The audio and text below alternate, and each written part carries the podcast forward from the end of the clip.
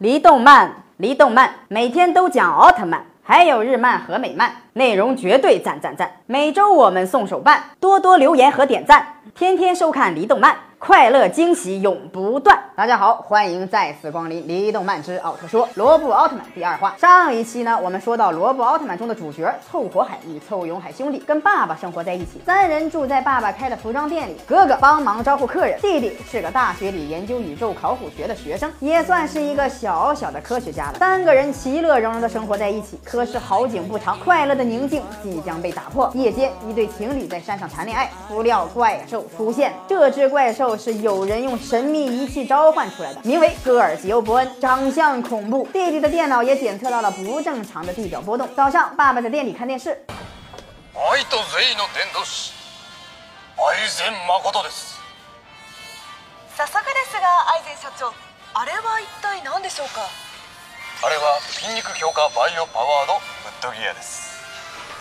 人間が本来持っている筋肉の電気信号を解析それを増幅しフィードバックするシステムですこれでらかった階段もアイゼンさん素晴らしいなそうかなそうだよこの町だってアイゼンテックがあるから発展したんだ母さんだってアイゼンさんには随分お世話になったんだよ看来要介绍他们的妈妈已经过去十五年了，今天碰巧还是妈妈的生日。看来他们的妈妈在十五年前失踪了，不知去向。爸爸说，总有一天他们的妈妈一定会回来的，就像船只最后会返回港口一样。爸爸提议给妈妈庆祝生日，大家一起来做寿喜锅。话说这个爱染先生究竟是个什么人呢？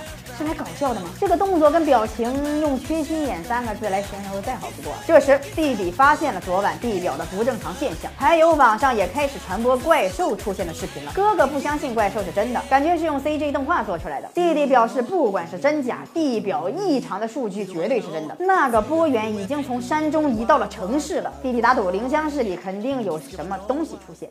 昔からあの山にはグルジオ様がいるという伝説があるからな。昔寝る前によく読んで聞かせてやったじゃないか。昔昔、空から綾か星が降りました。星からグルジオ様というもののけが生まれました戦で争っていた人々は皆グルジオ様に飲まれましたそんなのおとぎ話だろおとぎ話じゃねえってばあやかしっていう町の名前になってるくらい歴史的な事実じゃんあやか星は今じゃ隕石っていうことになってるけど俺にはただの隕石とは思えねえ知識の異常はそれだけじゃ説明がつかねえからな母さんだって彩香さんの研究してたろ彩香さんかよしじゃあ今すぐ調査に行こうよ克己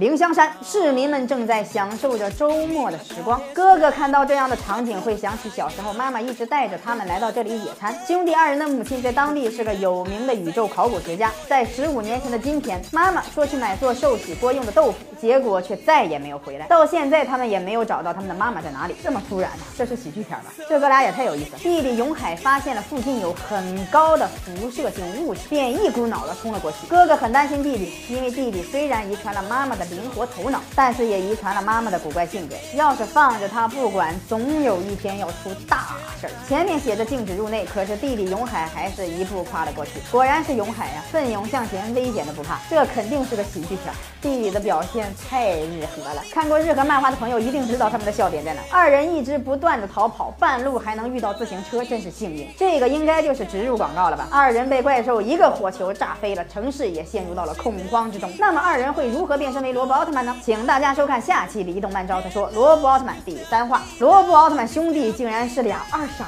子，怪兽都被他们整懵了，太搞笑了。”